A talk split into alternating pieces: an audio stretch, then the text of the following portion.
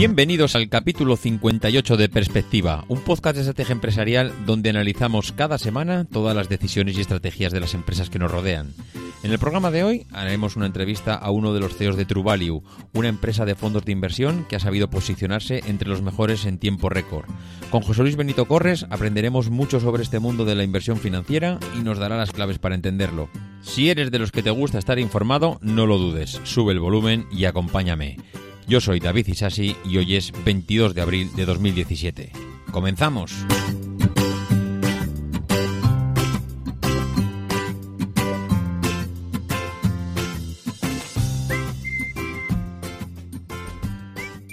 Muy buenas a todos, ya estamos aquí una semana más y aunque con un poquito de retraso sobre la periodicidad habitual, creo que en esta ocasión va a merecer la pena. Hoy tenemos un programa diferente, que ya hace tiempo que quería hacer un programa de este tipo.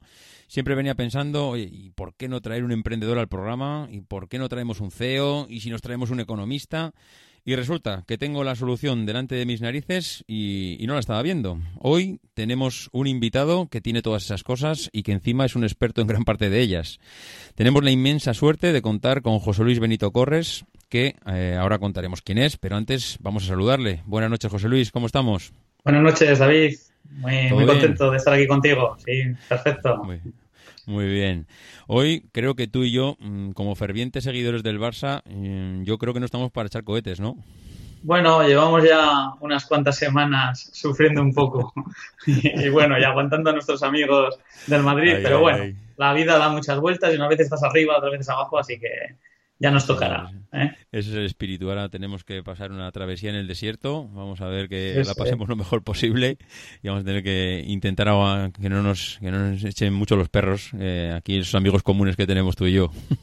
Todavía tenemos la esperanza este sábado, pero bueno, ya o el domingo, no, no, sé ni cuándo es, me estoy desconectando. El domingo, el domingo, el domingo, el domingo, vamos a por ello. Muy bien. Muy bien. Yo esta noche tengo un pequeño problema contigo y es que tengo que estar más atento de lo normal porque para poder seguirte la conversación, vamos, tengo delante tu currículum y la verdad es que asusta. Licenciado en Ciencias Empresariales, máster en Dirección de Empresas, máster en Project Manager, máster en Mercados Financieros Internacionales, máster OMA, Teoría Austriaca del Ciclo Económico y Value Investing, máster en Fiscalidad Internacional. Bueno, y no quiero leerlo todo porque si no vamos a aburrir aquí al personal pero es espectacular. Y, todo esto, además.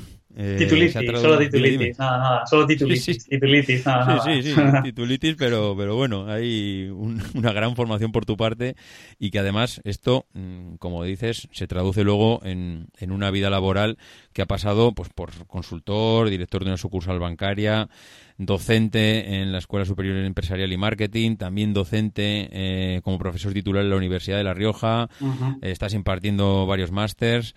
Y bueno, mm, José Luis, eh, tras gestionar durante bastantes años patrimonios de grupos familiares, decide en un momento junto a Alejandro Estebaranz lanzar en el 2014 el fondo de inversión True Value y que durante estos años pues habéis hecho un doble esfuerzo, como decías tú, eh, por un lado analizando e invirtiendo en, en, compañías que han generado pues un gran valor todos estos años, mm, me decías, una rentabilidad acumulada en los últimos años del 63,71% a día de hoy. sí, tres años, sí, los últimos tres años, sí.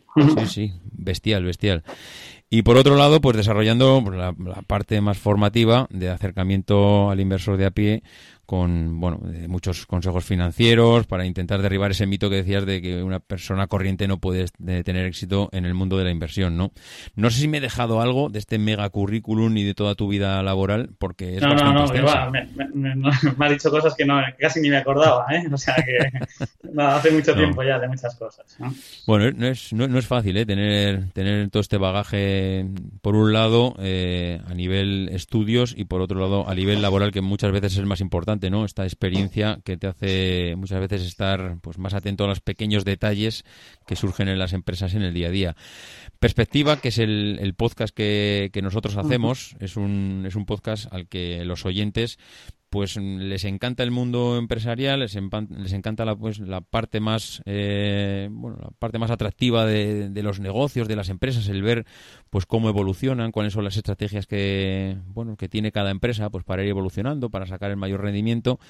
Y ahí eh, bueno vosotros eh, el objetivo del programa de hoy es intentar acercar a ese gran desconocido que es el mundo de la inversión a, la gente normal, intentar explicarlo pues con palabras y conceptos los más naturales posibles a, los oyentes y, que todo el mundo al final sepa pues qué es un fondo de inversión, de inversión cómo funciona, qué abarca tu día a día y en resumen pues bueno pues acercarnos un poquito eh, de la forma más amena posible ese agujero negro que es para los profanos los fondos de, inversión, ¿no?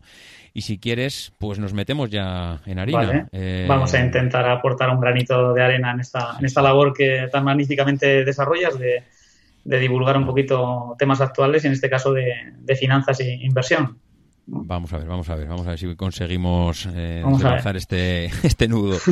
bueno, lo primero, eh, un fondo de inversión, yo tenía por aquí algunas preguntas eh, que tengo preparadas y la primera de ellas, José Luis, un fondo de inversión es coger el dinero de los demás e invertirlo en algo que los demás no controlan.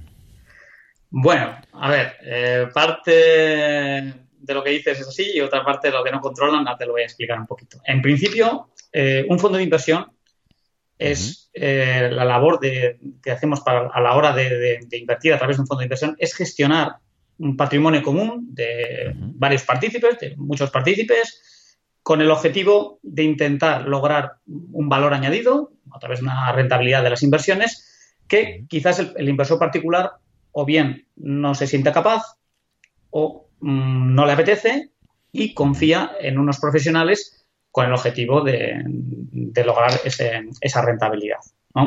Además, eh, un fondo, pues eh, hoy en día, pues en España hay una serie de ventajas fiscales que el inversor mm, individualmente no tiene, como es, creo que algunos de los oyentes lo conocerán porque les habrá tocado en sus carnes propias, que es el tema de poder traspasar entre fondos sin pagar mm, nada al fisco. Es uno de los problemas más importantes que tenemos, no solo la rentabilidad, sino pues pagar a Hacienda lo, menos posible dentro, dentro de la legalidad, ¿no? Entonces, eh, el invertir a través de fondos tiene esa ventaja de que tú puedes ir cambiando de un fondo a otro sin eh, pagar ningún peaje fiscal hasta que no saques el dinero pues para tu para tu consumo propio o para lo que quieras. ¿eh?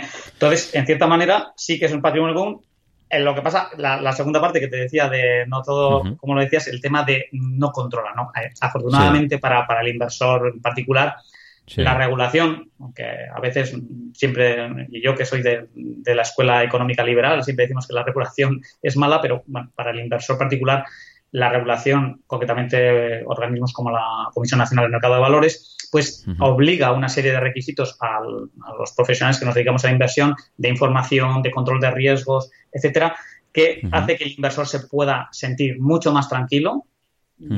Y que, bueno, entonces eh, esta falta de, no controlar, eh, eh, pues bueno, que se, reduzca y que por lo menos esté bastante informado y bastante tranquilo. Entonces, y encima, con las redes sociales y con labores como las que haces tú, David, pues al final se está difundiendo y, y, está cogiendo un grado de, de conocimiento y de transparencia en todo lo que hace. ¿eh? Hombre, a mí me surge, escuchándote, me surge la duda si el, si la persona que llega a True, a Value es el, la persona que ha intentado invertir por su cuenta y ha fracasado en el intento y entiende que igual no tiene tanto conocimiento como él pensaba en un principio para realizar esas inversiones y dice, oye, mira, voy a buscar a expertos realmente en la materia que me ayuden a sacar esa rentabilidad. O igual no es así, ¿no? Igual es alguien que, igual de primeras ya va a un fondo de inversión directamente. Sí, hay gente que, que, bueno, que confía en los fondos de inversión, no solo por las ventajas fiscales que hemos comentado, sino porque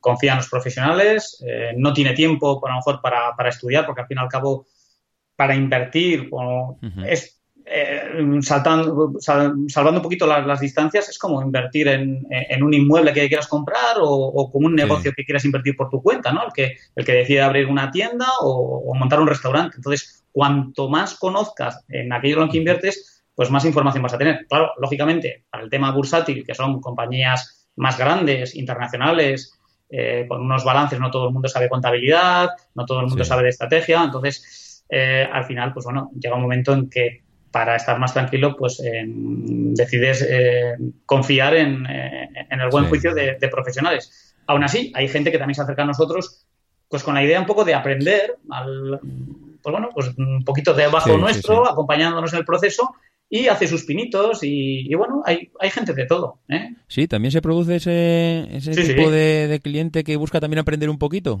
Sí, sí, bueno, cada día más. Sí, sí, cada día ah, más. ¿eh?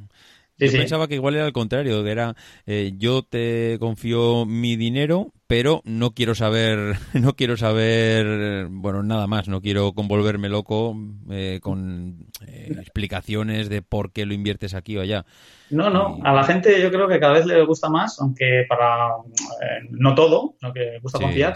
y, y, bueno, además, mira, tú que eres bastante emprendedor y te gusta esto, todo, todos estos temas, hay, Una, hay una cosa muy muy, graciosa que, bueno, eh, en psicología le llaman el efecto IKEA. Que todos conocemos lo que es IKEA, ¿no? De construir a sí, mismo. Entonces, la gente tiende a valorar mucho más aquello que se ha construido con sus, con sus propias manos, ¿no? Y entonces, mm. en la inversión también pasa un poco el, efecto IKEA, ¿no? Que, la gente se siente mucho más satisfecha cuando, cuando ha logrado algo por su propia cuenta. A veces mm, no deja de ser ideas que le han dado que le ha dado otra gente o incluso vulgarmente podríamos decir, entre comillas, copiado, ¿no?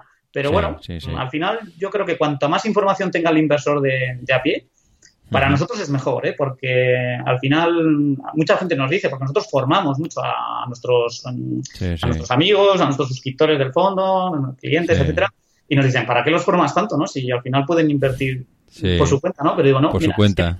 pasa una cosa mm, todo lo contrario, que la gente cuanto más sabe, mm, pues más valora tu trabajo y más confía. Más confía en ti, ¿no? Sí, sí. Sí, es como, como un cocinero que ha aprendido a cocinar, pero no por ello va, no va a dejar de ir a, comer a otros restaurantes, ¿no? De, cocineros amigos o... O sea que...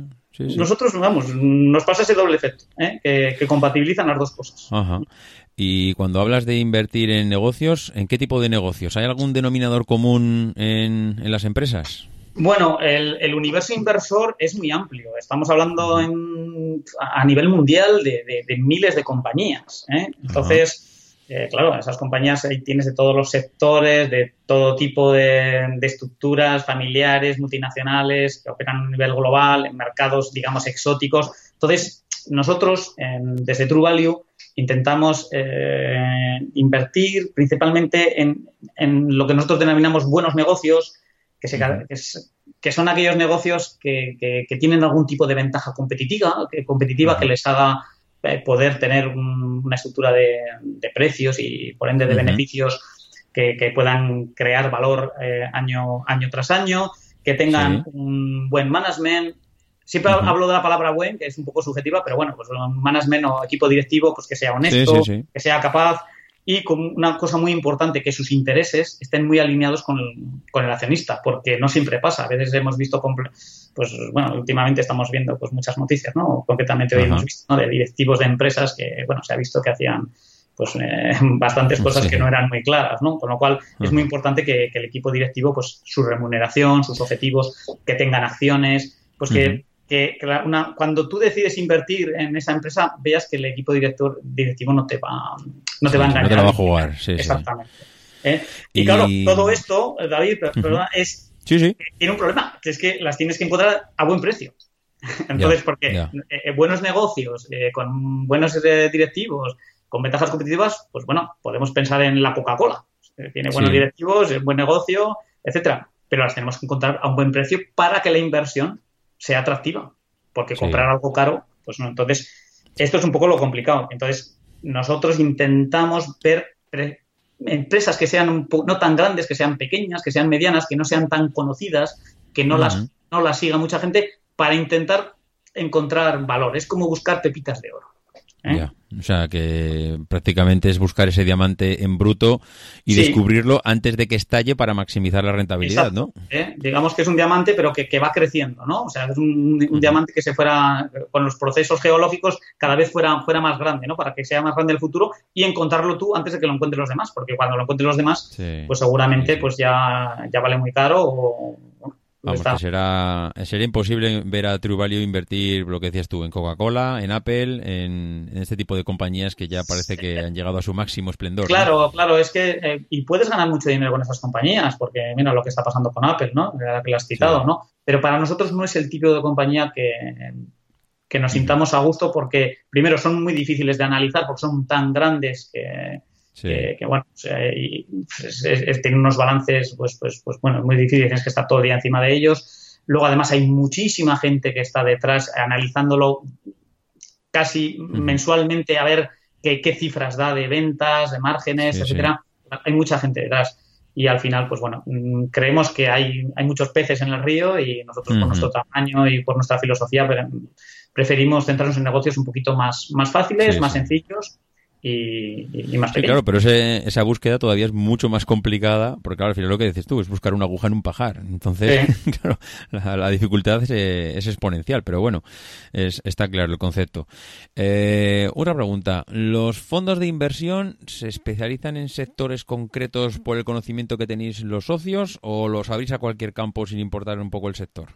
Bueno, fondos de inversión hay de todo tipo. Hay fondos que son generalistas, que no tienen ningún tipo de restricción ni vocación, sino un poco globales eh, o, muy indexados, que que inviertes en un índice que, aglutina, digamos, que a todos los sectores de la economía.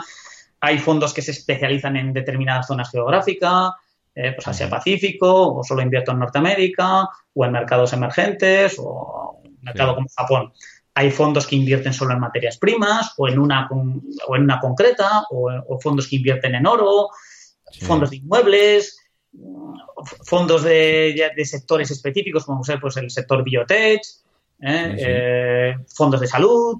Ahora mismo se está poniendo un poco de moda todo el tema de robótica e inteligencia artificial. ¿eh? Digamos que hay de todo. Y el inversor puede, puede acudir según sus apetencias o hacerse incluso pues, una cartera diversificada y tener varios sectores. ¿no? O sea, hay fondos especializados solo en ese tipo de sectores. Sí, ¿eh? ahora hay fondos que son de, inteligencia artificial. Entonces, claro, tú estás apostando a, pues digamos que a una apuesta que, que cada día pues está más presente en nuestra economía y es una manera de subirte al, carro, ¿no? Sí, sí, sí, sí, ¿Qué pasa? Que a veces son compañías que o bien no están baratas o bien son empresas de, lo que se llaman de crecimiento, que, que están descontando que van a crecer mucho en el futuro. Entonces, para nosotros tienen bastante incertidumbre porque puede ir muy bien el sector en general, pero a lo mejor no sabes si, si esa compañía en concreto o, va a tener problemas o no van a llegar a desarrollar pues todo, todos estos sistemas o no sabes lo que va a pasar mañana, si alguien le va a copiar, si tienen patentes, si, si esa ventaja no va a ser.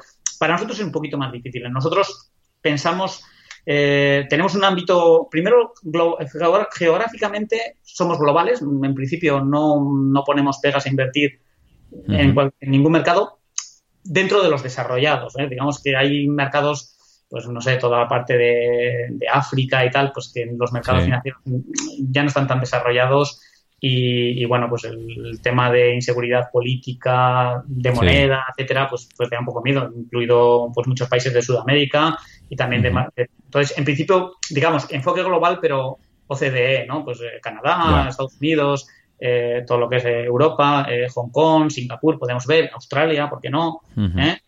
Y, y más que centrarnos en sectores, lo que hacemos es un poco el ejercicio al contrario. Vamos descartando sectores en los que no, no nos sentimos a gusto. Un poco lo que te he dicho de empresas, tanto de crecimiento, que, desconocemos un poco eh, qué, puede pasar. El tema de materias primas, pues por ejemplo, pues no nos sentimos a gusto porque dependen mucho de, comportamientos a veces pues un poco especulativos. Eh, en banca tampoco es una cosa, bueno, el tema de, por ejemplo, de la materia prima, casi puedo entender, porque, bueno, no sé, no hay, yo no, no soy experto como vosotros, pero da la sensación que la materia prima no tiene ese recorrido que igual podéis buscar de rentabilidad, ¿no? O sea, que puede fluctuar, pero pero bueno, se, queda en, un... Mucho más cíclico, es. mucho más cíclico, depende de, los ciclos de la economía, eh, se puede recalentar, puede haber burbujas, de repente estalla, de repente un poco... Y bueno, y a veces pues eh, la materia en prima en sí pues eh, no produce, no produce nada. No, da más de sí, sí. Entonces, hay gente, ¿Pero la banca? hay, expertos. Banca sí, te explico. Banca es un, es un sector un poco complicado. La gente a veces no, desconoce un poco lo que es la composición del balance de la banca. Estos días quizás un poco más con, todo lo que está pasando con Banco Popular, ¿no? y los últimos años lo que hemos asistido, ¿no? A, todo lo que ha pasado en la banca española, ¿no? Pero ya por definición, la banca es el sector más apalancado que existe en la economía. Y esto la gente a veces no, no, no, reflexiona sobre ello. O sea, el, banco lo que hace, tú le, prestas el dinero, ¿eh? porque la gente a veces no, ni siquiera piensa en este concepto, que cuando te entras por la puerta a, abrir una cuenta corriente o un plazo fijo, ¿no? Pues realmente le estás prestando el dinero para que lo preste. Y así sucesivamente. Se lo prestan a otro que a su vez va ganando para, para invertir un negocio y lo vuelve, lo vuelve a invertir en el banco que a su vez lo vuelve a prestar. Con lo cual, el dinero que lo llevas quitando el coeficiente que tienen que tener ellos en, de caja, ¿no? De, tener un poco de que, las autoridades le, piden, ¿no? Que tengan por, un poco de total de liquidez, hacen que el balance se expanda muchísimo, con lo cual el banco, con un pequeño capital, tiene un tamaño bestial, que, que es en la, la, rima, ¿no? Entonces, cualquier, cualquier desviación en la actividad económica, y dependen mucho de la actividad económica, lo hemos visto, ¿no? A partir del 2008, puede que los resultados del banco y, por al final de los accionistas, que son los, que invierten en el banco, se vean magnificado, eh, que es el efecto del apalancamiento, ¿no? Eh, que puede ser maravilloso cuando las cosas te van bien, pero puede ser muy perverso cuando las cosas van mal. Si a eso lo sumamos que los balances son como unas cajas negras, como sabes muy bien, todos los préstamos que, tienen, que a quién se lo han renovado, quién no se lo han renovado, qué es lo que es, un, qué es moroso, qué no es moroso, cuánto valen los activos que se han adjudicado, aunque ahora mismo están, eh, casi todos están desprendiendo de ellos. Entonces, para nosotros es muy difícil y es un negocio muy cíclico. Aún así, la gente que lo domine, yo lo he intentado, me he apuntado en esos cursos que ha dicho, eh, pues he hecho un curso también de banca, no, no máster, pero he hecho un curso de banca y, salí sabiendo más de balance, pero creo que sabiendo menos del negocio. Es muy difícil, muy difícil, saber como inversor. Aún así, bueno, el futuro quizás nos dé alegrías, pero es muy difícil. Oye, Una, una, una dudilla que me ha surgido cuando ahora comentabas, ese tipo de empresas en la que podéis, eh, a la que podéis llegar vosotros, que igual eh, el gerente y propietario se pueden fusionar en la misma persona, esa combinación puede ser la mejor para la compañía y me explico. Eh, muchas veces el propietario mm, de un pequeño negocio, una pequeña empresa, empieza a coger cierto volumen de gestión, eh, se puede ver abrumado por esa capacidad para gestionar una multinacional o lo que se puede estar empezando a convertir una multinacional y claro, evidentemente no es lo mismo gestionar una empresa de 50 empleados de un ámbito, de un ámbito geográfico determinado que una empresa que empieza a operar en diferentes países, con diferentes divisas, mm, con, ni iba a decir miles de empleados, pero bueno, muchísimo con otro volumen. ¿No crees que puede ser positivo dar un paso a un lado y dejar esa gestión en alguien con una experiencia contrastada? Mm. Hombre, eh, lógicamente eh, todos tenemos un caso que nos puede venir a, la mente, ¿no? Eh, Amancio Ortega, ¿no? Mm, es una persona que digamos que él creó todo, digamos, de la nada, ¿no? Con, su señora de, entonces, ¿no? y con la, con la internacionalización, globalización, pues eh, digamos que él ha dejado lo que es la, gestión pura de lo que es el management día a día en manos de, de, Pablo Isla. en este caso, Entonces, ahí tienes el típico caso. Aún así, creo que hay mucho recorrido en el que eh, el gerente. A nosotros nos encantan las empresas familiares, ¿eh? porque sí, ¿eh? sí, porque normalmente suelen tener un porcentaje muy alto de la compañía ellos mismos que quieren seguir manteniéndolo, que no van a. no tienen tantos intereses en, engañar mm, a nadie, que ellos su mayor retribución va a venir por la apreciación de sus propias acciones, no por el sueldo que se puedan llevar. Y bueno, sí, al final no, no se puede generalizar. Hay casos de familias que tienen montado pues, pues un buen chollo, ¿no? Con tienen empresas por ahí fuera que les, eh, les pasan los alquileres a unos precios desorbitados o que van sacando remuneraciones y que colocan a toda la familia. Digamos que tienes que ir conociendo un poco la trayectoria y, bueno, esto a, través del tiempo pues te, te va dando más, más información de qué calidad moral y profesional tienen tienen esta gente, pero en principio a nosotros nos encantan esas empresas familiares. Ya, ya, ya, está claro. Hay, Oye, mira, perdona, David, hay fondos Que, invierten solo en empresas familiares. O sea, ya es que hemos dicho antes que había fondos tan específicos, hay unos que solo invierten en, eh, en, family, ¿no? Digamos así. Eh, y lo hacen bastante bien, ¿eh? ¿Mm? Ostras, qué curioso que haya tanta especialización en el tema de los fondos. Yo pensaba que no era tan, no estaba tan atomizado todo el sector, pero bueno, veo que sí. Hay casi más fondos pues que acciones en algunos mercados. es increíble, ¿eh? pero hay más, a veces hay más fondos que, acciones, con lo cual ya te da una idea. Sí, sí, ¿eh? te da una idea, sí. Oye, eh, ¿cómo conoce un cliente en lo que está, lo que se está haciendo con su dinero? ¿Recibe informes? ¿Con qué periodicidad lo hace? ¿Qué información le llega? Sí, esto es un poco lo que hemos comentado antes, que esto se ha avanzado mucho, ¿no? A través de organismos como la CNMV. Entonces, bueno, hay unas informaciones reglamentarias que trimestralmente pues tienes que, presentar unos informes. en los que vas detallando un poco las posiciones que tienes, las cosas que se han hecho, se informa de los gastos, etcétera. Pero luego, claro, aparte de esto, en un mundo como el que estamos, eh, y a través de las redes sociales, pues eh, tienes que hacer un ejercicio adicional de transparencia y de comunicación. Nosotros estamos eh, prácticamente un modelo de 24 horas, 7 días a la semana, 365 días al año, con unas poquitas horas para dormir, como ya, me conoces, bastante.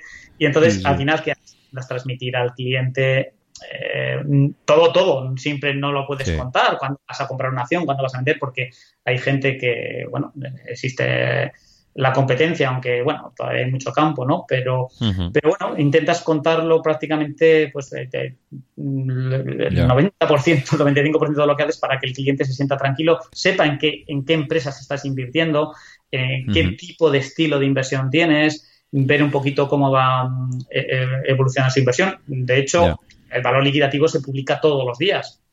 Lo que pasa es que nosotros recomendamos, recomendamos a la gente que no lo mire todos los días, porque la, posibilidad, probabilidad de que un día, en un día solo, esto es curioso, es un, perdona que a lo mejor me salga un poco de lo que es el no, no, no, no. que me has hecho, pero la probabilidad de que, de que en un día suba o baje la bolsa en general es un poquito sesgada a que suba, un 50,0, un 50-10, contra un 49, 90. Eh, si ya subes a, tres a un mes, te va subiendo a lo mejor a un 56. Si vas a tres meses, ya te va ya casi a un 60. Y si vas a un año, ya es un 64, 65 la probabilidad.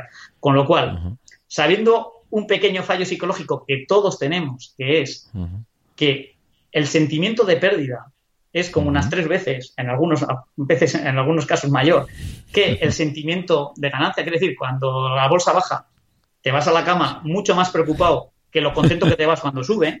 Sí, sí, es curioso. Claro, y si sabes que cada día tienes casi la misma probabilidad de que suba o que baje, pues la solución, la receta de un médico está, está clara. No lo mires todos los días. Ya. Porque la mayor. Eh, hay muchos días que te vas a llevar un chasco y aunque a la larga vas a ganar, pero la sensación que te vas a llevar ese día y vas a estar desazonado. Con lo cual, la gente que no sabe que, que, sí, que no tienes el control, mejor que no lo mire todos los días. Sí, que no tienes el control, es mejor que confíe, que de vez en cuando dice, oye, yo voy a mirar la cartera cómo la tengo de los dos o tres fondos que tengo. Voy a mirarla una vez al mes o al trimestre y ir haciendo balances poco a poco, llamar al asesor financiero, etcétera. Pero vamos, no conviene mirarlo te vas, Te vas eliminando esos picos de subida y de bajada y vas viendo un poco más eh, la tendencia, ¿no? Eh, sí, eh, nosotros a veces decimos que lo comparen con comprarse un piso en la Gran Vía de cualquier ciudad. Estoy seguro que no mirarían todos los días cuánto vale, ni le llamarían a su asesor inmobiliario para decirle, oye, ¿a cuánto, a cuánto, vale hoy? ¿Cuánto vale hoy? ¿no? Pues es más o menos el mismo concepto. ¿Eh? Y al final, ¿le dais la libertad a, los clientes de poder descolgar el teléfono y llamaros en cualquier momento por porque me ha surgido una duda, pues porque, oye, he leído una noticia y... Porque al final tiene que ser ingestionable, ¿no? Estás contestando llamadas prácticamente... De, momento sí, eh, intentamos hacerlo a costa de muchas horas, pero bueno, nos, da un enriquecimiento y una cercanía muy importante con el inversor. Nos queremos diferenciar un poco del resto de fondos. Lógicamente, cuanto más tamaño es, como dices tú, un poco más gobernable, pero a día de hoy tenemos unos 3.000 clientes ya. ¿eh? Pero bueno, clientes. sí, pero al final, bueno, pues eh, que tengan la libertad. A nosotros nos gusta que en cierta forma sientan que tienen un asesor, ¿no? Que estamos metidos en una especie de, club. No te iba a decir secta, que es una palabra muy, fea, pero que estamos todos unidos con, un objetivo común, que es crear valor. Y todos los que clientes pues, que nos llamen con, pues, con alguna duda fiscal, eh, financiera, no solo por nuestro fondo, sino que nos llamen un poco bueno, pues para nosotros nos, nos vincula mucho con los clientes y bueno, queremos hacer esta labor divulgativa, yo creo que... Sí, sí, sí, está claro.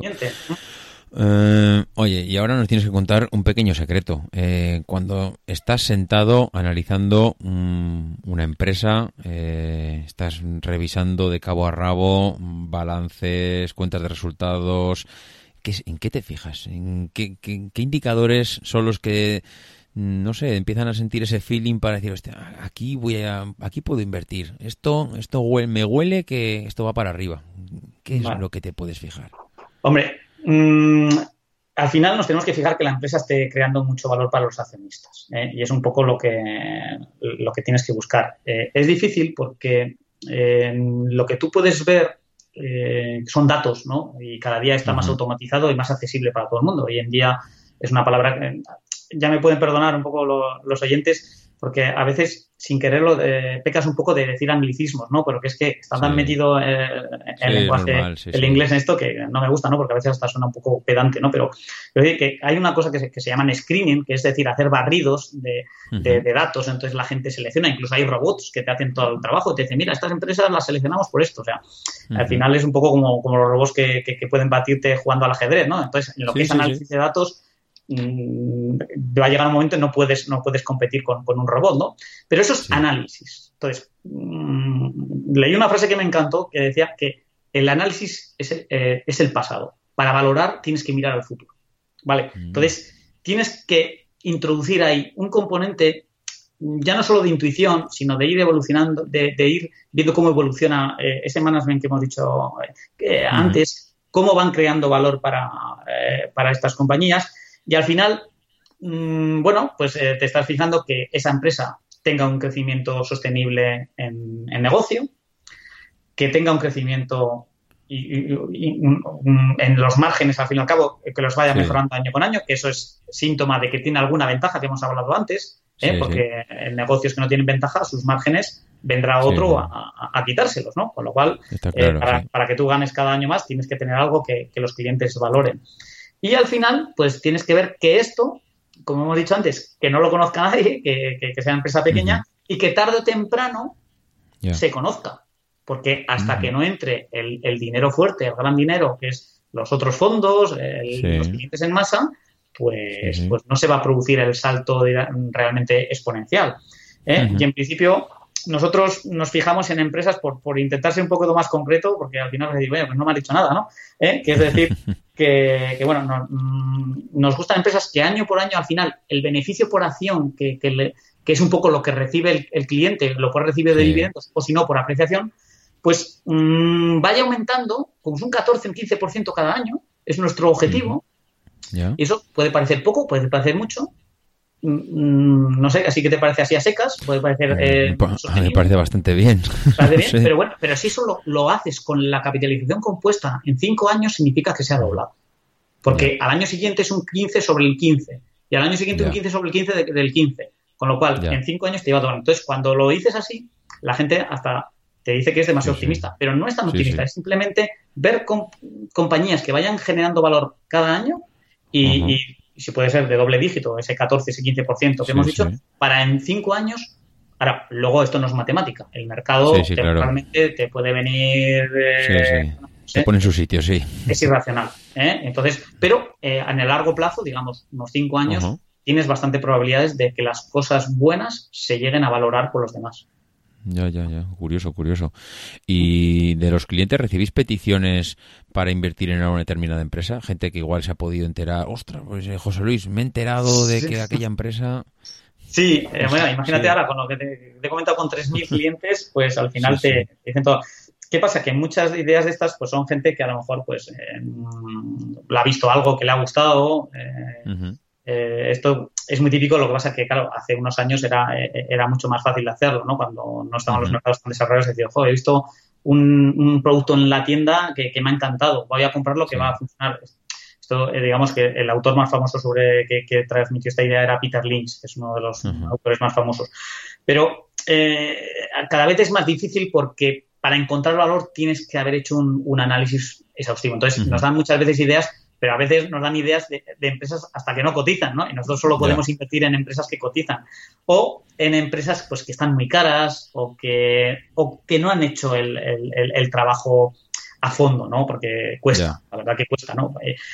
Sí que nos dan ideas más, pues eh, hablamos con, inversores particulares que ya llevan unos años, no hace falta ser profesional o, tener fondos que, para otros suscriptores, sino uno puede tener una cartera y llevar, tenemos, tenemos amigos ¿no? que tienen esto, ¿no? que, tienen, sus propias carteras, llevan a lo mejor 20 años obteniendo una buena rentabilidad. Eh, y, y, bueno, son gente que ya tiene unas ideas, que se van especializando en determinados sectores, y bueno, y empiezan a ser pues opiniones muy respetables, ¿no? Y sí, con esas sí que tenemos intercambios.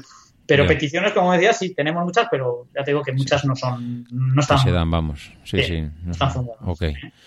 Y al final tengo yo tengo una curiosidad porque, claro, en el momento que empiezas a, entrar en una empresa, empiezas a meter allí eh, unos fondos.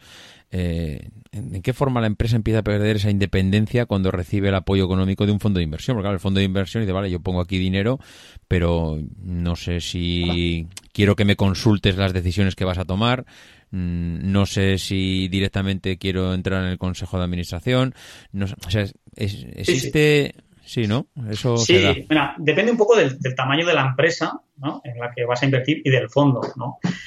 La mayor parte de inversiones que se realizan son un porcentaje muy pequeño en capital de las empresas. Entonces, mm, esta situación que dices no es, no es lo habitual, ¿no?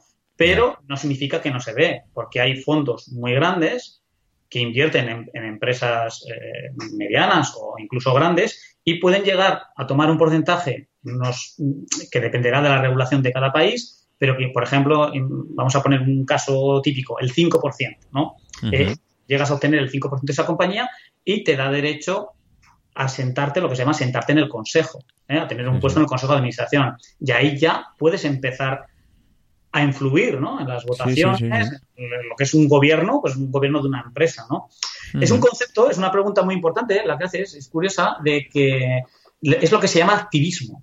¿eh? A lo mejor no, no, no, habíais eh, oído esa, palabra. Yo no lo había escuchado, ¿no? En España no, no es muy habitual porque el inversor no, no, no, es muy activo en las juntas de, todos habéis visto alguna junta, pero no, no suelo ir a, poner muchos problemas. En alguna junta del Banco Santander ha habido casos de preguntas, son un poco comprometidas, pero no es lo habitual. En cambio, en Estados Unidos sí que se da más. Entonces, ¿eh? Eh, hay, eh, hemos visto alguna película, ¿no? Que salen ahí enfadándose y se levantan y empiezan a decir unos que están a favor o en contra del, Consejo de Administración, empiezan a decirle las cosas que han hecho mal o que pueden mejorar, ¿no? Entonces, em, bueno, esto ha pasado hasta en McDonald's, o sea, que, entra un activista y te dice cómo tiene, que él quiere que gestiones la, manera de otra forma. Sí, sí, o en Apple, ¿no? Que, viene un, inversor muy, muy fuerte y te dice que, tienes que repartir la caja o, que tienes que hacer un dividendo. Entonces, al final hay presiones. Entonces, eh, estos activistas pueden lograr unos cambios en la, la, gestión importante,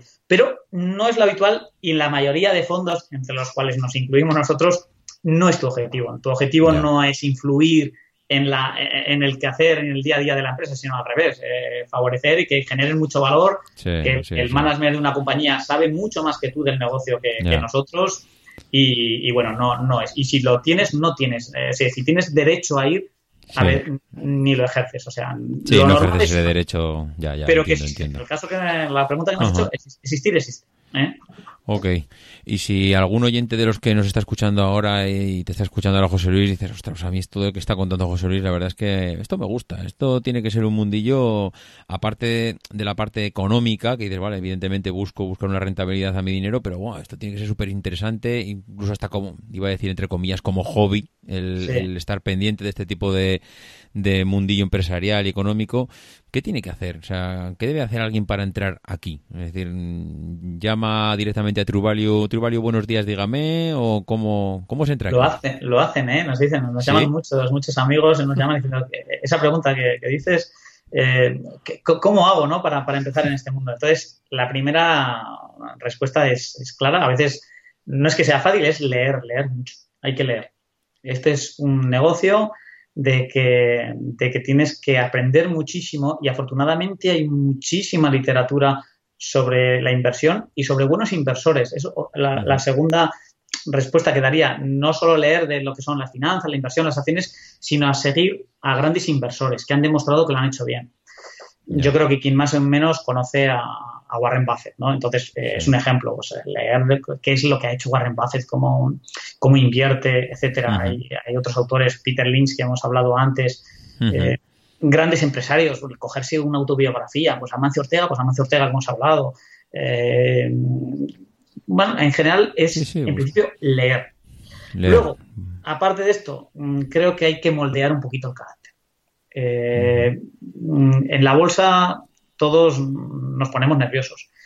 Incluso las mentes más capacitadas de la historia han metido la pata en, los mercados. Eh, mucha gente no conoce eh, la historia inversora de, una de las mentes más importantes de, la humanidad, que es Isaac Newton, ¿no? Eh, todos, todos conocen a Isaac Newton y, bueno, sí, eh, creo que es una de las grandes mentes si pusiéramos las 10 personas, ¿no? De las más sí, sí, sí, sí.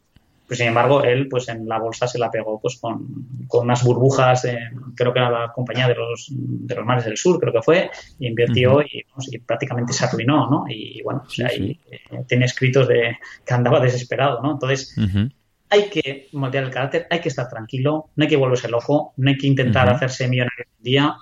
Esto es como, como ver la hierba crecer, hay que regarla de vez en cuando, eh, quitarle las malas hierbas de vez en cuando, eh, echarle algo de abono. ¿eh?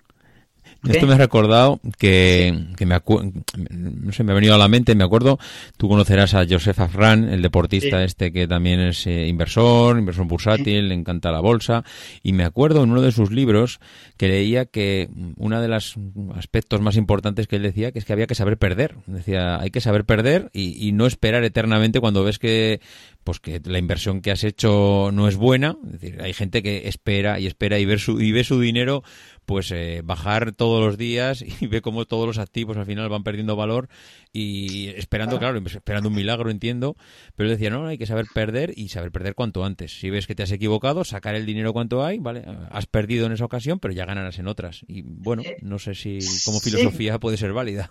Bueno, nosotros eh, has, citado a Joseph Arran. Bueno, te debe decir que, bueno, eh, estamos un poco en la antítesis, ¿no? Porque él quizás un poco es más tema de trading, de, sí, de día y nosotros la filosofía del value está un poco separada. Pero bueno, él es un, digamos, eh, desde el punto de vista cariño es un animal mediático, ha conseguido mucha novedad, mucha gente que le sigue. Y en, lo de perder, fíjate, nosotros tenemos la filosofía, a lo mejor difiere un poco, es que dependerá un poco de por qué, ¿no? O sea, vamos a poner un ejemplo de que una, de que una inversión caiga un 30%.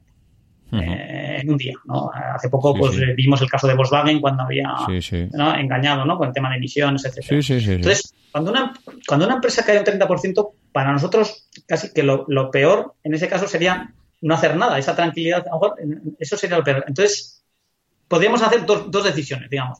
O, si estás convencido, lo has estudiado la compañía y piensas que el mercado se equivoca, que los, los demás son irracionales, pero que tú estás en lo cierto y has hecho tu trabajo, lo lógico sería comprar más.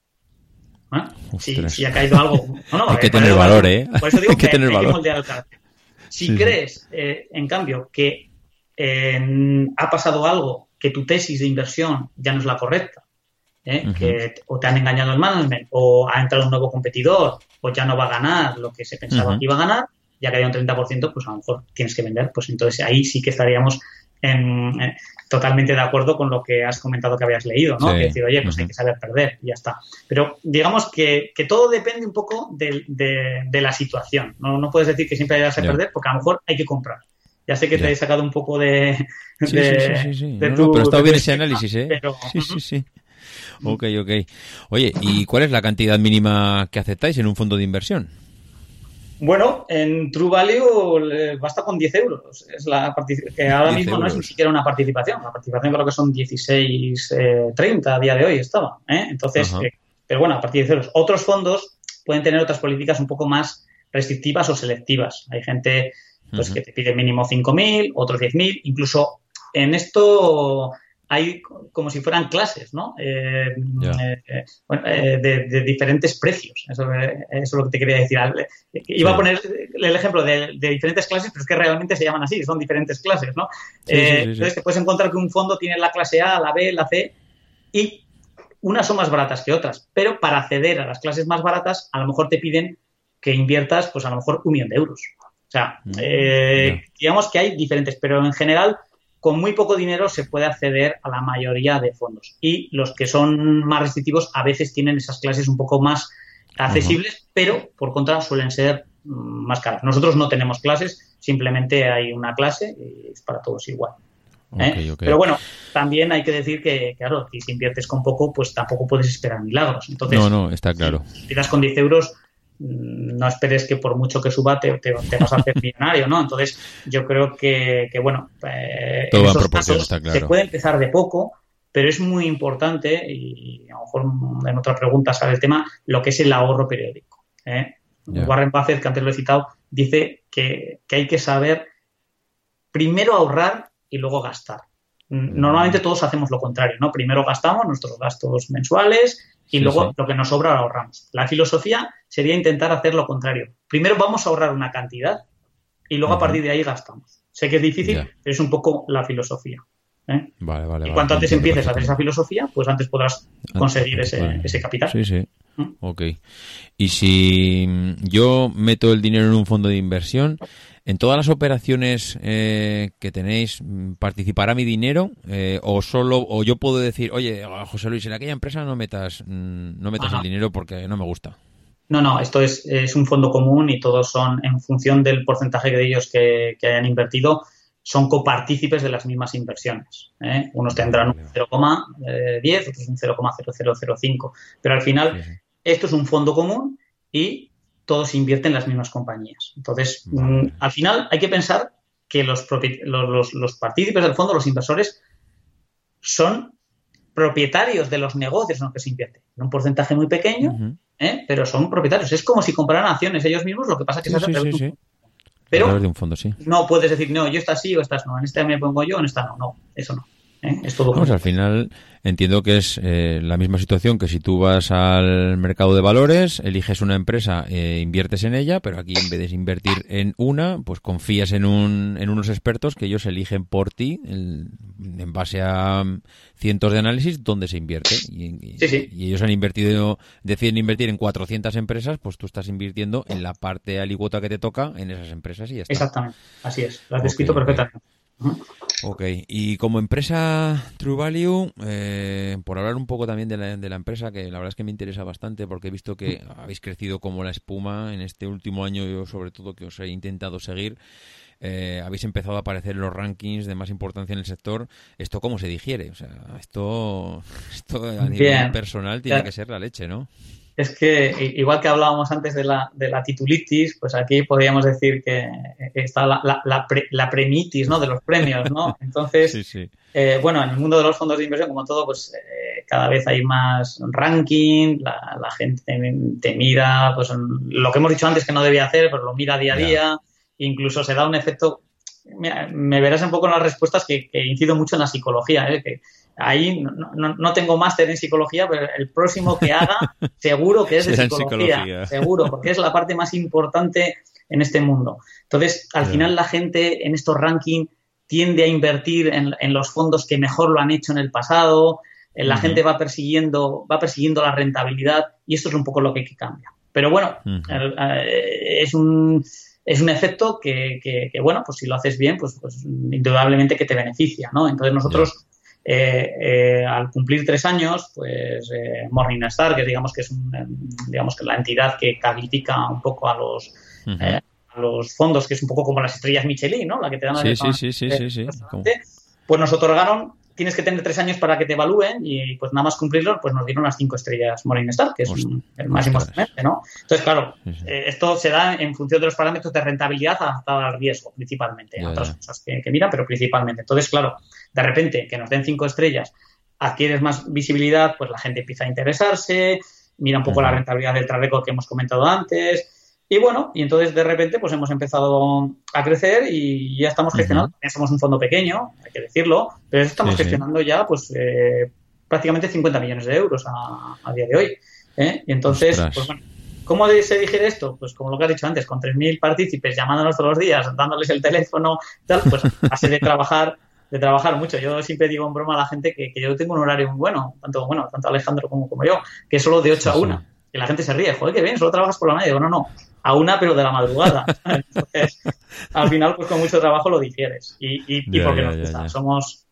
Eh, pues bueno, tú en tu mundo que, que te gusta mucho el mundo de la tecnología, yo creo que la palabra la conoces perfectamente. Somos, somos unos frikis. ¿eh? Sí, sí, es así, es así. Hay, que reconocer que esto, si, si no es compasión, no, no se puede digerir. Es así. Oye, y, el día a día de un, de un fondo de inversión, porque claro, yo a mí fondo de inversión me suena, joder, empresa innovadora, moderna, y me viene a la cabeza de esas startups americanas, de súper emprendedoras, súper eh, modernas, que se levantan por la mañana, juegan al ping-pong, eh, salen a correr. Te imagino a ti, pues eso, saliendo a correr por las mañanas, en plan moderno, y, jugando al futbolín ahí que tenéis con, con Alejandro, que tienes un futbolín en, la, en la oficina. No sé, ¿cómo, ¿cómo es el día a día de un fondo de inversión? Bueno, lo primero, el otro día te quería decir, David, que, que hay una estadística ya, la gente hace estadísticas de todo, y hay una estadística entre el número de negocios de estos de startups que van saliendo a bolsa y el número de mesas de ping-pong que se venden. O sea que lo que has dicho no es ninguna tontería, ¿eh? Pero bueno. Qué, curioso. Sí, sí. Entonces, y ahora mismo estaban un poco en retroceso, ¿eh? lo que es las ventas de mesas de ping-pong. ¿Eh? Eh, bueno, la principal tarea, lo, que, lo que he dicho antes de los inversores, que, al que quería empezar en este mundo, para nosotros es la misma, es leer y leer. ¿eh? ¿Qué pasa? Que nosotros a lo mejor tenemos que leer otras cosas que el inversor de, a pie pues no, lee, ¿no? Nosotros lo que tenemos que leer son muchos informes de compañías, memorias anuales. y, y, esto, pues imagínate, son son tochos, ¿no? Hablando mal de, unas cuantas cientos de páginas. Hombre, mucho contenido es común porque todo tiene un estándar, ¿no? Pero tienes que leer un poco, pues a ver qué es lo que ha hecho la compañía, qué es lo que dice eh, el equipo directivo, eh, cuáles son los riesgos, cómo van evolucionando. Entonces tienes que leer. Y luego, trimestralmente, eh, van pues, las conferencias en las que he dicho antes que a veces llaman activistas, ¿no? Pues todas las compañías, pues hoy en día, gracias a Internet, pues te la retransmiten en, podcast como el que estás haciendo tú, lo puedes, eh, puedes acudir sin ir a ellas. Entonces, todo esto te exige estar día a día. Es curioso lo de leer, porque la gente cuando, pues un poco lo que has pensado tú de, entorno hay de ping-pong, la gente no tiene esa imagen, sino la que tiene la imagen es de que estamos todo el día, compra, vende, compra, vende, con, la, con las pantallas en rojo, en verde, pasando ahí. Y, y, la gente cuando cuando le cuentas lo que haces o nos viene a visitar, se queda sorprendida. Lo único que ve son pilas de libros, y informes y carpetas y, y, pantallas. De hecho, nosotros no tenemos tiempo real. Tiempo real, para la gente que no lo ah, sepa, es las cotizaciones que van en tiempo real. No, no. Nosotros, con los servicios que tienes Internet, que normalmente los puedes tener eh, con 10 minutos o poco más de, retraso, ya nos vale. Es que no tienes que mirar las cotizaciones día a día. no necesitas estar conectado ahí, ¿no? No, ves una noticia, hombre, rápidamente, pero es que no, no, no estás comprando y no, no, no somos eh, traders, ¿no? Lo que te he dicho antes, que estamos un poco en las antípodas de la... De, Joseph, sí, sí, ¿no? Sí, no, no, no, no hacemos, nosotros vamos a largo plazo, ¿no? Entonces, yo te lo digo así, se llevan a veces un chasco, es que son libros, libros. ¿eh? Ya, ya, ya, es curioso. Mm, así es el día a día. Y luego, claro, aparte de esto, está ya el trato con clientes, ¿eh, David, que pues, cada vez son más, nos llaman, nos preguntan redes sociales, tienes que estar todo el día, hacemos muchos vídeos de compañías, a la gente les encanta, lo que pasa que mm, a veces cuanto más das, pues más te demanda, ¿no? Y, lo que más nos limita es el tiempo, ¿no? Porque hacer un vídeo de una compañía que de, de media hora son muchas horas de, informes y de ponerlo todo bonito y, cuesta mucho. Al final es el tiempo. Y estamos los dos solos. ¿eh? lo cual, bueno. Está claro. Bueno, en cuanto a, la empresa y las estrategias de inversión que podéis, que podéis seguir, yo no sé hasta qué punto estratégicamente es importante eh, conocer el sector donde está operando una empresa para invertir en ella. Es decir, me, puedo fijar mucho en, la empresa en sí, pero claro, igual desconozco el sector en el que está operando. Entonces, es muy importante conocer ese, ese sector. Hombre, eh, es fundamental es que tienes que conocer el sector para, tienes que conocer aquel sitio donde te metes, ¿no? ¿Qué pasa? Que también hay que ser humilde, como decía antes, no vas a poder saber más del sector que el propio directivo de la compañía. O sea, por tener en cuenta que nosotros estamos invirtiendo en varios sectores y de varios ámbitos geográficos. Entonces, llega un momento en que tienes que tener las ideas eh, generales de cómo funciona el sector, cómo, cómo se gana dinero en ese sector, qué fuerzas lo mueven, cómo funcionan los competidores, cómo van evolucionando. Y cada día, pues tienes que saber más. Y entonces esto es a base de, tiempo, ¿no? Eh, hay una regla por ahí que, dice que para ser virtuoso en cualquier ámbito necesitas 10.000 horas, bien sea tocar el violín o bien hacer eh, destacar en un deporte, ¿no? Como que nos gusta a los dos, ¿no?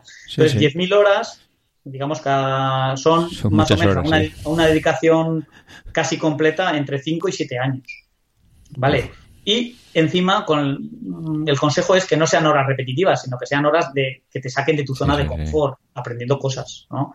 Entonces, tienes, es tiempo, pero bueno, tienes que conocerlo porque si no, ¿para qué vas a invertir si no sabes qué va a pasar? ¿no? Entonces, eh, ¿Y cómo, ¿Cómo es ese proceso que se sigue desde que le echas el ojo a una empresa hasta que te decides a, invertir por ella?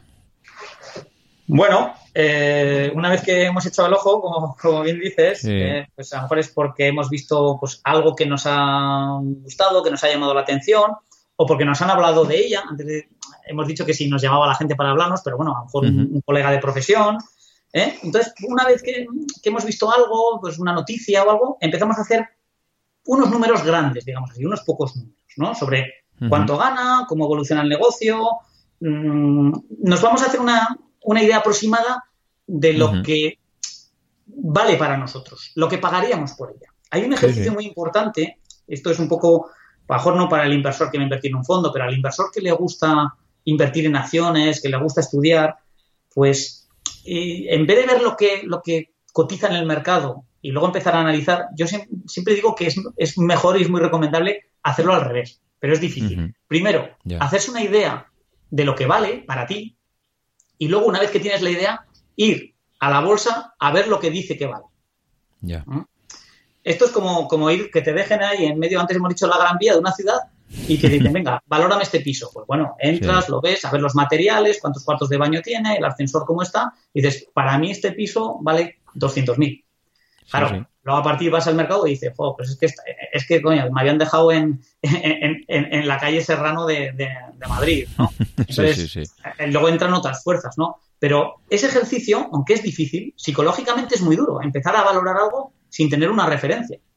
Pero es muy recomendable. Entonces, intentamos hacer por lo menos eso, decir, bueno, cuatro números, decir cuánto gana, cuánto crece, mm, cuánto qué deuda tiene, vamos a hacernos una idea. Vamos al mercado, que vemos que, está más barata de lo que nosotros nos sale, pues digo, aquí, aquí tenemos que, empezar a estudiar más.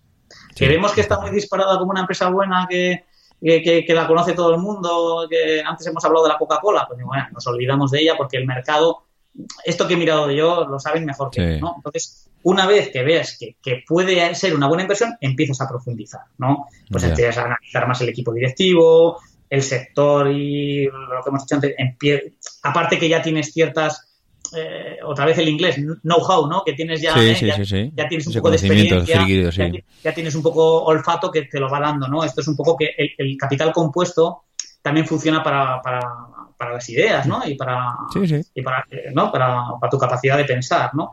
Entonces, bueno, y, y conforme vaya encajando, pues lo que hacemos es tomar una pequeña participación. Nunca entramos, nunca desembarcamos a lo, a lo bestia. ¿eh? Primero, tomamos una pequeña participación y ahí vamos cada vez familiarizándonos más con los planes, cómo se van ejecutando de lo que dice eh, el equipo directivo, de lo que pensamos que va a pasar, cómo se van cumpliendo a lo largo de los trimestres y conforme se va tomando eh, la forma, la, idea que nosotros tenemos, pues vamos a aumentar hasta que esa compañía tenga un peso lo suficientemente importante para que generar valor, porque si inviertes en una compañía que lo hace muy bien, pero al final solo tienes un 0,1 de, de la cartera, pues aunque se multiplique por 5, pues no estás generando valor. pues, lógicamente, conforme tienes más, eh, más convicción, pues vas tomando una, una apuesta mayor. Dentro, antes no lo hemos comentado, dentro de la protección al inversor, porque no puedes hacer locuras, ¿eh? no puedes invertir Mm, entre el 5 y el 10% no puedes tener muchas Más del 10% no puedes tener en caso de, todo el fondo en una compañía. ¿eh? Ya, ya, ya. Sí, sí, que sería una locura. Dentro de los fondos de inversión regulados para el pequeño inversor. Luego hay otros fondos libres, GEFAN, que mucha gente habrá oído, que pueden tomar concentraciones de invertir el 40% o el 50% o lo que sea. Pero ese no es nuestro caso. Aquí en España, el inversor común, principalmente los fondos cotizados, pasables, eh, son, con, ya digo, tienes unos coeficientes de riesgo que no te, no te permite hacer locuras porque puede que te equivoques y si te equivocas al final lo va a pagar el inversor. ¿eh? No, no, eso, eso está claro. Ok, y, y, entrando un poco más en la parte más personal vuestra, que también me gustaría conocer, vosotros sois dos socios, que tenéis una empresa en común, que habéis sido emprendedores y que, bueno, ahora mismo a nivel de conocimientos está visto y comprobado que vais sobrados, pero en, el momento que tienes una empresa, ya sabes que hay que, parar, hay que pararse, hacer un balance de las cuentas internas, ver cómo va tu empresa. Esa parte siendo dos personas, ¿cómo lo hacéis? Ahí no sé si hay un consejo de dirección como una empresa normal. ¿Esto se resuelve en un bar con dos cervezas? ¿Esto cómo se hace? bueno, no, la verdad que el modelo es, es bastante sencillo, ¿no? Porque es, es eh, gestionar un fondo y bueno, a día de hoy pues tampoco tenemos una gran estructura. El día de mañana seguramente tenemos que tomar decisiones de crecimiento desde pues, una sede hasta, hasta qué, muebles compras, hasta qué personas contratas, ¿no? Esto es un poco con el tiempo, eh, bueno, eh, no estamos todavía en, esa situación. Y bueno, pero bueno, lo que es el día a día, siempre hay que tomar decisiones. Nosotros tenemos un modelo que, bueno, sí, como siempre, como leemos, pues lo vi por ahí, ya no sé ni, dónde lo vi, que es la LQ de queso de Dinamarca y luego seguido de la inicial del otro, que es lo que diga Alejandro o lo que diga José Luis, ¿eh? es el LQD. Entonces, al fin y al cabo, hay cosas que si uno está convencido, oye, mira, pues vamos a hacer esto. Eh, vale, ya está, o sea, solemos tomar. Mm, luego hay determinadas cosas que, que, sí tenemos un poco más con eh, consenso cuando puede haber algo de, tema de responsabilidad, pues, sobre todo eh, decir qué porcentaje le asignamos a un título, ¿no? Que es un poco la decisión más importante. Pues ahí solemos, uno dice, pues yo estaría un 5, pues ten cuidado porque veo este problema, yo no cogería más de un 3. Eh, al final, y en esos casos no solemos tener eh, situaciones de conflicto porque se suele imponer la, opción más, más conservadora, la más prudente. Pero en principio tenemos mucha libertad de decisión y mucha confianza en un otro porque si no, Mm, es muy difícil. imposible, ¿no? Por eso, para nosotros, el, número óptimo, hay de todo, pero para nosotros es dos. ¿eh? Eh, uno es soledad, dos es compañía y tres ya son multitud. ¿eh? multitud. Sí, y ya tres no suele ser uno más uno más uno, suele ser a veces dos más uno. Esto, y cuando uno son dos y otro uno, a veces el uno se siente un poco mal. Entonces nosotros, el número dos es perfecto. Es perfecto. Ok, ok. Oye, ¿y esto de emprender a los 40, mm, cómo lo lleváis? Porque es más difícil hacerlo, emprender a los 40 que emprender a los 25. Ya sabía yo que cuando me estabas diciendo que tenía muchos títulos y que, hacía, y que tenía mucha experiencia, me estabas llamando viejo. ¿eh? Ya sabía yo. Pero bueno, en, nuestro caso tenemos los dos perfiles, porque yo a Alejandro lo conocí cuando él, tenía poco más de 25 años y yo había pasado ya los 40. ¿Eh? entonces, digamos que tenemos los dos, el, tema del emprender joven con el tema de, emprender ya un poco más veterano, ¿no? Entonces, bueno, la ventaja, yo te hablo por mi caso, de hacerlo un poco, ya un poco más maduro en cuanto a, experiencia profesional, es que, pues bueno, ya has detectado un poco mm, las oportunidades, concretamente en el tema de los fondos, pues yo como ya estaba gestionando capitales, como, como antes cuando me has presentado has comentado, ¿no? De, de, familias, de grupos familiares, pues ya conocía un poco los fondos que había, cuáles iban bien, qué, estrategias funcionaban bien. Eh, bueno, entonces ya uno ya va aprendiendo y llega un momento en el que, pues bueno, ya me sentía preparado y bueno, pues cuando uno se siente preparado y ve la oportunidad, pues ya, bueno, pues ya, ya, pueden, no pueden pasar nada más que cosas maravillosas, ¿no? Y entonces en ese momento, pues eh, conocí a Alex y, bueno, y además tenían los clientes que, me apoyaron desde el principio porque el capital inicial es, es importante para lanzar un fondo de inversión pues se hace, prácticamente hace falta 3 millones de euros. Se pueden lanzar compartimentos más pequeños, que son una quinta parte, que son 600.000 euros. Pero bueno, nosotros la aventura que queríamos hacer la queríamos hacer ya con cierta con cierta solvencia y bueno, todos tuvimos los, clientes que nos apoyaron desde el principio. Entonces decidimos que esta aventura no era tan aventurada, sino que realmente era una oportunidad. Y, y entonces fue. Oye, y, en tecnología sabemos que no es lo mismo vivir en Londres que vivir en Silicon Valley. ¿Hay algún Silicon Valley en las finanzas o los fondos de inversión? Sí. Bueno, eh, tradicionalmente todo el mundo piensa que tienes que estar en, la, en Nueva York, ¿no? Hay en Wall Street, ¿no? En la City de Londres.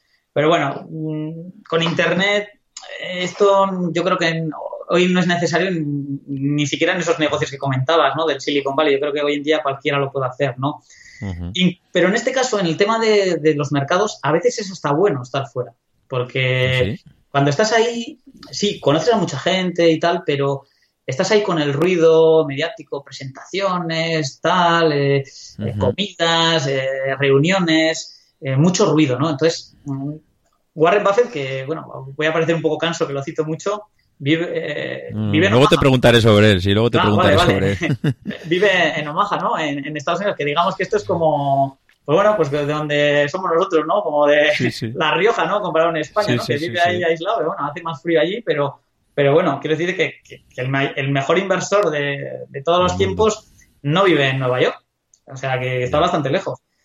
Otra cosa es el, el, tema, no, yo, perdona, antes de, cambiar de el tema comercial, pero decir que, que, ¿por qué lo hace él? Pues porque al estar aislado te, te, permite estar concentrado y a lo mejor leer más, más tranquilamente y, bueno, y tomar decisiones un poco más con, sentido común y no contaminadas, ¿no?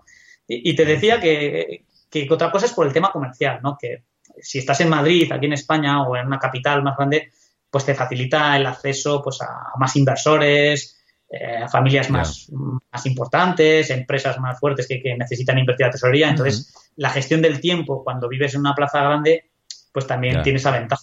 Pero lo que es para el proceso de inversión mm, no es necesario. ¿eh? Entonces, nosotros, eh, mm, te he comentado de La Rioja, Alex es de Burgos y, yo de Logroño. Ahora él se ha mudado a Madrid, hemos cogido una pequeña oficina en Madrid y cada vez estamos yendo más a Madrid. Pero hasta hace dos meses prácticamente, los tres años estos de trayectoria que, tenemos, lo hemos hecho entre Burgos y, Logroño. Curioso, curioso. Ya veo que no, que no es necesario estar en el, En el, ojo del huracán. Ok. Oye, y aprovechando que ya te tengo aquí, porque claro, no, no, te puedes marchar de aquí sin hablar un poco de algunos temillas concretos que yo, bueno, tengo alguna, alguna curiosidad, ya además de economía en general. Eh, bitcoins, mm, esto como moneda, yo lo llevo escuchando de hace mucho tiempo. De hecho, tengo por ahí un pequeño debate. Eh, tengo algún mm. experto que, joder, que me gustaría montar algún debate sobre el tema de la moneda esta.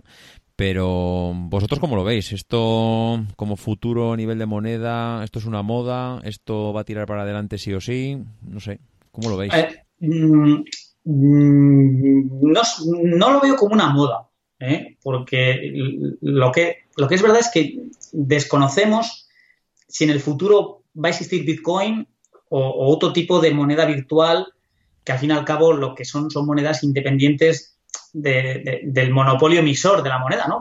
¿Quiénes son el monopolio emisor? Son los, bancos centrales, ¿no? antes de los países y ahora en día, pues en, Europa, pues no, ni siquiera esto, ¿no? Es la, digamos que, dependemos del, Banco Central Europeo, ¿no? Pero en principio, pues otros países, pues ya sabemos lo que emiten la moneda y ya sabemos lo que pasa, ¿no? Que con el tiempo, pues la, pues eh, lo que se dice la envilecen, ¿no? Empiezan a imprimir más moneda, eh, etcétera. Entonces, yo en el futuro, pues mm, no lo sé porque Bitcoin, pues eh, quizás venga otra versión evolucionada o no, lo sé, pero mm, yo lo que es moda veo algo más que moda. ¿Qué pasa? Que yo como usuario, y aquí quiero ser totalmente sincero, y además, además como dices lo del debate, esto genera debates muy, muy encendidos en la gente, la gente que está a favor, la gente que está en, contra. Eh, yo como usuario, te hablo de que yo a día de hoy no lo veo utilidad, pero por mis circunstancias, porque yo, eh, por, por, desgracia, estamos todos muy, muy controlados por, por Hacienda, por bancos, eh, todo, o sea, saben todo y lo que compro y con los medios de pago actuales, eh, desde una tarjeta de crédito hasta un PayPal, por poner algo, eh, pues a mí ya me basta. Entonces, no necesito una moneda virtual que me dé una serie de, ventajas de anonimato, independencia o una reserva de, valor que yo todavía no la veo. Pero no, aún así no creo que sea moda. Lo que sí que puedo decir, y espero que, ningún defensor de Bitcoin se me enfade, ¿eh? porque ha habido gente que ha, que ha, invertido, entre comillas, en Bitcoin, nosotros como inversión sí que no lo vemos. Pero ni el Bitcoin, ni una moneda, ni el oro, ni nada. Nosotros solo invertimos en activos que son productivos por ellos mismos. Para nosotros, las empresas que generan beneficios. En todo caso, un inmueble que se alquila. ¿eh? Pero nosotros, en comprar una moneda pensando que se va a apreciar porque la gente la va a utilizar más, para nosotros eh, tiene más cariz de, especulación que de inversión. Aún así, insisto, que no es nada porque en el futuro, con lo que está pasando con la moneda, eh, si se lo preguntas a un venezolano, pues de, a lo mejor te dice que, dónde están los bitcoins, que, que, se los compra todos ya, ¿no? Entonces, no creo que sea una moda, sino que en el futuro habrá, no será Bitcoin, no será una moneda JPX3 eh, y que seamos todos anónimos, que vivamos todos a través que nos paguen por Internet, que tengamos totalmente movilidad. Pero mm, a día de hoy yo no, no me aporta ninguna ventaja, como he dicho, ni tampoco lo veo como inversión. No sé si con esto te aclara un poco mi... Sí, sí, sí, sí, perfectamente, sí, sí, está clarísimo. Yo tampoco, la verdad es que a día de hoy mm, entiendo que no es una moda financiera, entiendo que algo, algo habrá futuro, no sé lo que dices tú, no sé si se llamará Bitcoin o cómo se llamará, pero no sé, mientras esto no se acepte por el, digamos por los organismos mundiales que, que, manejan todo el tema económico, yo creo que poco futuro tiene, pero claro, tampoco sabes cómo hacia dónde vamos a ir. Yo, creo que si se impone el futuro será precisamente para, para luchar contra esos organismos centrales, ¿no? esos ¿eh? organismos centrales no se dejarán comer la tostada, ¿no? No sé, bueno, Sí, sí, no lo sabemos. Vamos a ver. Oye, y a nivel mundial, ¿hemos pasado ya la crisis? Bueno, vaya preguntas. Me dices que hacer unas preguntas en general. ¿eh? Bueno, claro, hombre, eh, facilitas. yo te diría, ¿qué crisis? Van a venir muchísimas más crisis. Muchas, va a haber muchas. Y nosotros ¿Eh? No me digas eso, que me deprimes, hombre. Sí, porque esperamos vivir unos cuantos años todos los que estamos en una edad mediana y vendrán muchas más crisis, pero ahora te voy a decir el lado positivo. Yo creo que siempre son como un pequeño paso atrás, retroceso, para coger impulso en un mundo que cada vez está más desarrollado y, tiene más productividad. El 2008, míralo en un contexto histórico de ciento y pico años. Pues es que no deja de ser un, tropiezo, ¿no?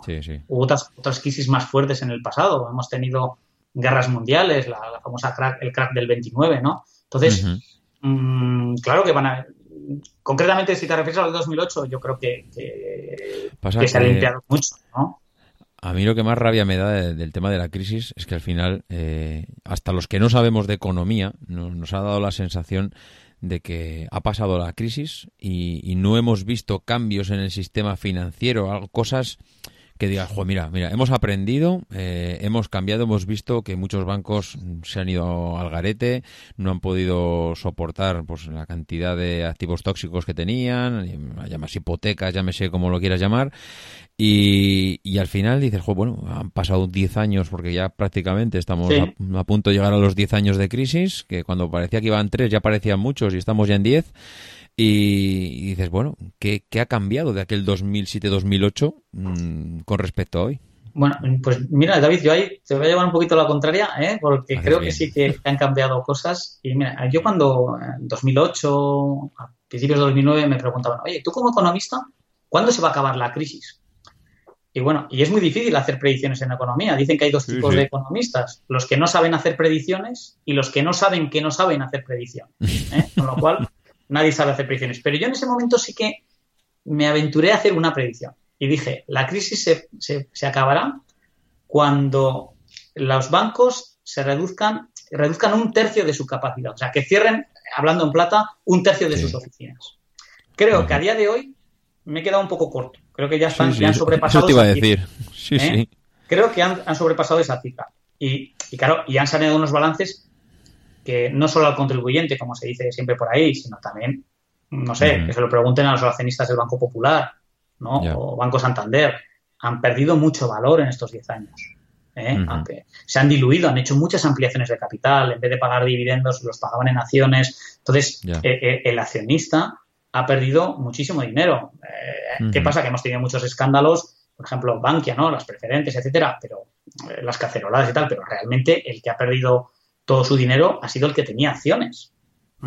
Entonces, eh, yo creo que sí que se ha limpiado. Que todavía falte por limpiar, seguro que los balances todavía no reflejan la situación, pero no solo en España. En, Europa, todos estamos viendo lo que ha pasado con los bancos italianos, bancos alemanes, por no hablar de los bancos griegos. Bueno, y en Estados Unidos quizás pues todo se resuelve mucho más rápido el, sistema que, funciona allí, ¿no? Que caen los bancos como que caen más rápido y, se levantan más rápido otros nuevos, ¿no? Aquí digamos que por sostener un poco la pelota pues ha habido muchos intentos. El problema, como antes te he dicho que era el sector más apalancado, tiene mucha importancia en, en la economía y transmiten lo bueno y lo malo y lo magnifican todo, con lo cual si de repente los bancos cayeran, pues, pues, pues tendríamos unos problemas tremendos, ¿no? no solo a nivel de impositores, sino el efecto en la economía sería devastador.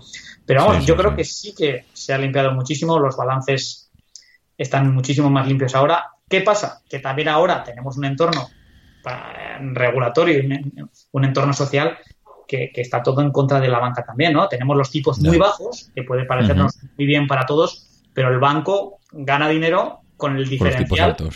Eh, la diferencia del tipo que presta y el tipo, ¿no? El tipo que, que compra, sí, sí, ¿no? Exactamente. Entonces, cuando los tipos de mercado son muy bajos, ese margen es muy estrecho. ¿eh? Y, esto, hasta que los tipos no suban, el banco no podrá volver a su.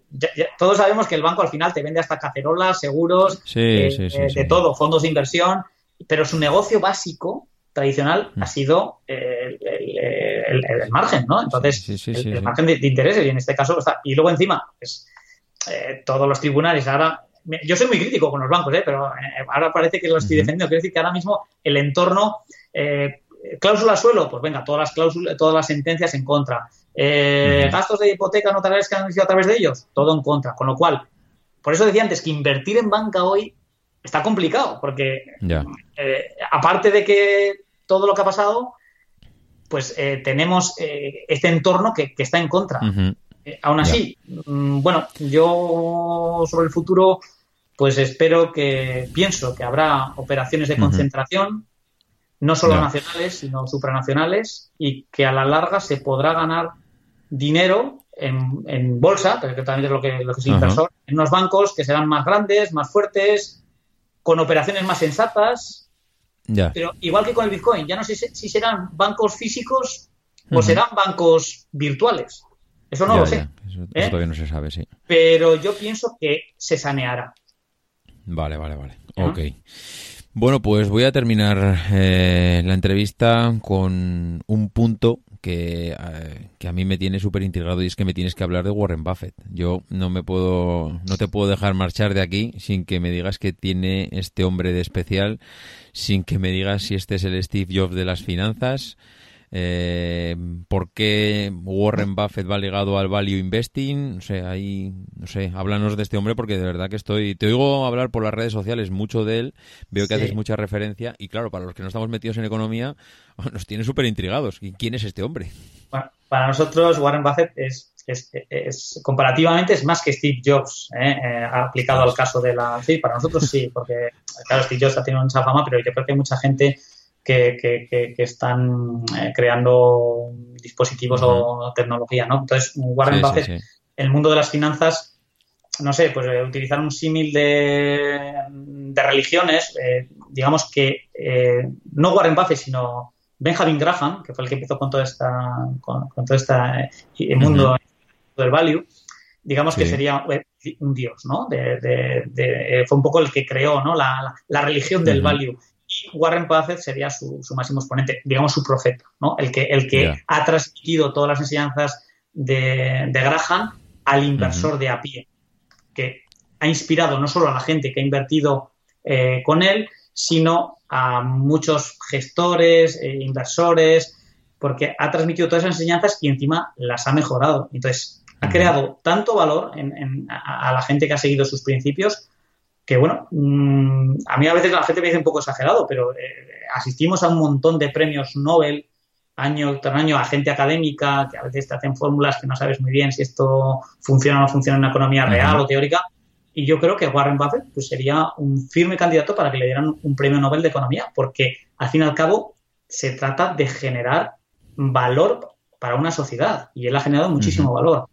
Y además, pues bueno, tenemos la, suerte de que ya, aunque octogenario, su socio mayor, su socio ya tiene más de 90 años, Charlie Munger, digamos que son dos, también, ya ha dicho dos el número mágico, sí, Warren Buffett y su socio, él es mayor, pues su socio es mayor, Charlie Munger, se incorporó más tarde con él, ¿eh? pero eh, digamos que los dos son ya bastante, bastante mayores. Dentro de un mes hacen la, conferencia anual y la siguen dando, llenan, pues digamos, eh, como dos estadios de fútbol, casi el equivalente con gente que lo sigue, unos en directo, otros fuera, y, dan una conferencia y, se pegan casi un día hablando, a pesar de, sus años, y, les explican lo, que han hecho durante el año, ¿no? Y, cada año elabora una carta que eso es un libro para la gente. Antes la gente me decía que, eh, me pregunta qué, leer, cuando me preguntabas qué hacer, cómo invertir. Yo les digo que leer, pues un libro, pues en vez de un libro, léase usted las cartas de Warren Buffett. Ahora las tenemos traducidas, ¿no? Hay un libro que se llama Los ensayos de Warren Buffett y, te dan tanta sabiduría, tanta lógica y al fin y al cabo es sentido común. No hace grandes eh, parafernales. Tendrá sus puntos negros, eh, como todo el mundo, que habrán dicho que a veces le pueden acusar si ha podido tener información, no sé si privilegiada o por lo menos está en una situación privilegiada de que, de que es tan fuerte que conoce a, pues a la gente, a, las personas más importantes en el mundo de la inversión, ¿no? Con lo cual tiene acceso a, fuentes que, la mayoría de los mortales no tenemos. Pero para nosotros, no sé si te has transmitido un poco, para, nosotros es el, mayor inversor de, todos los tiempos. Y ya no es, que a lo mejor hay otro que ha hecho mejor que él. Es el que mejor lo ha transmitido y lo ha compartido. Es importante. ¿Eh? Curioso, curioso. Ya veo que este hombre es eh, vamos, un semidios en el mundo financiero y, desde luego tiene una trayectoria que, es espectacular. Me ha sorprendido lo de, lo de la socia que tiene con más de 90 años. Socio, socio, Charlie Manger. ah, socio. Ah, vale, socio, socio, sí, Charlie Manger, sí. No, no, no, socio, Charlie Manger. ¿eh? Vale, vale, vale, vale. Ostras, sí. No sé si son 93, no sé los que tiene ahora. Él, parece que tiene 84, el otro 93 o por ahí, ¿eh? no sé exactamente, pero por ahí. No quiere hablar de jubilación, ¿no? La jubilación no pasa no, no. planes. No, no, ellos eh, lo tienen claro, ¿no? Uno de los riesgos que siempre lo, lo empiezan a hablar ya, ¿no? En las reuniones es el riesgo vital, ¿no? Ellos lo asumen y son conscientes, son inteligentes y, y, saben asumir. Entonces, bueno, intentan dejar en buenas manos porque tienen gente trabajando también debajo de ellos que sigan su filosofía. Ok, bien, pues em, yo creo que ya vamos a dar por punto, vamos a dar por finalizada, vamos a ponerle punto y final a la entrevista. Creo que nos has dejado más que claro en qué consiste y cómo funcionan los fondos de inversión. Yo creo que te he engañado un poco porque mm, te dije que iba a durar 30 minutos más o menos, pero joder, es que es un placer escucharte. ¿eh? es que ya siento habernos alargado un poco más, pero es que es, es, una gozada pues escucharte y conocer un poco más de este mundillo. Yo lo primero que voy a hacer ahora es, según termine la entrevista, es romper el cerdito y ver lo que tengo por ahí escondido, porque con los ratios de rentabilidad que tenéis, me da la sensación que lo mejor que puedo hacer es entregaros los cuatro duros que tengo y que le saquéis brillo, porque evidentemente veo que el dinero guardado no sirve para nada, ¿no, José Luis? No, no sé si lo he dicho antes, que, hay dos momentos importantes para, invertir en la vida de una persona. Uno es cuando naciste y el otro es ahora. Entonces, como cuando naciste ya no lo puedes hacer, pues ya sabes cuál te toca. O sea que hay que empezar a ahorrar con sentido común, no tomando riesgos excesivos, no tomando préstamos donde no se debe, invirtiendo en buenas empresas, aprendiendo y a la larga mm, podrá bajar la bolsa temporalmente, pero a la larga vas a crear valor y al final lo que se trata, yo por acabar un poco mi intervención, es de lograr la independencia financiera, David. Y eso no significa comprarte un Ferrari, sino el, dentro de las necesidades y posibilidades y deseos de cada uno, el poder no depender de un jefe, un cliente, una pareja y tener un colchón ante cualquier imprevisto que, puedas tener en la vida. Y eso se consigue ahorrando con sentido común y, como he dicho, y poco a poco.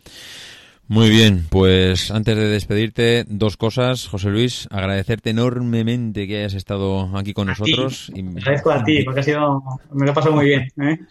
Me alegro, me alegro. La verdad es que invitados de este nivel no es difícil, o sea, no es, difícil, no, no, es nada fácil traer, porque para los que somos profanos y haciendo el símil que comentabas antes de los restaurantes, sois ahora mismo True Value el can roca de los fondos de, inversión.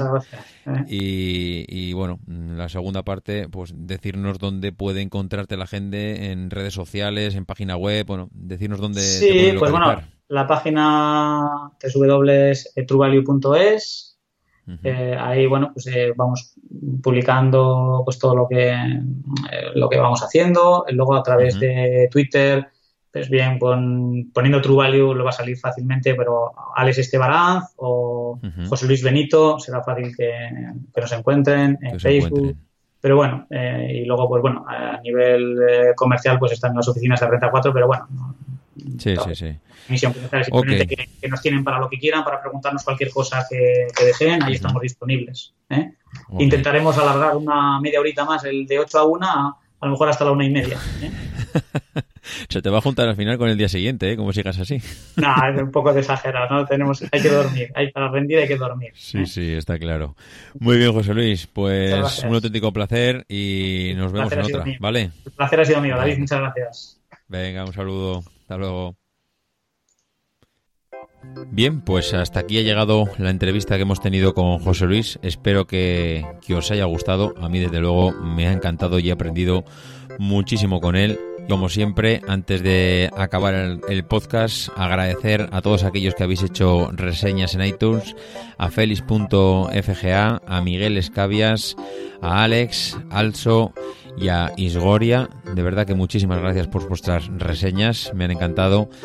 Y a todos los demás, pues lo que digo todas las semanas, que ya sabéis cómo localizarme. Mi correo electrónico es davidisasi.mac.com, mi Twitter arroba maxatiné. Si queréis podéis estar en el grupo de Telegram, que también tenéis el enlace en la página web. Y a los demás, pues como siempre decimos, nos vemos la semana que viene y que no dejéis de intentar ser uno de esos locos que hace lo imposible por cambiar el mundo.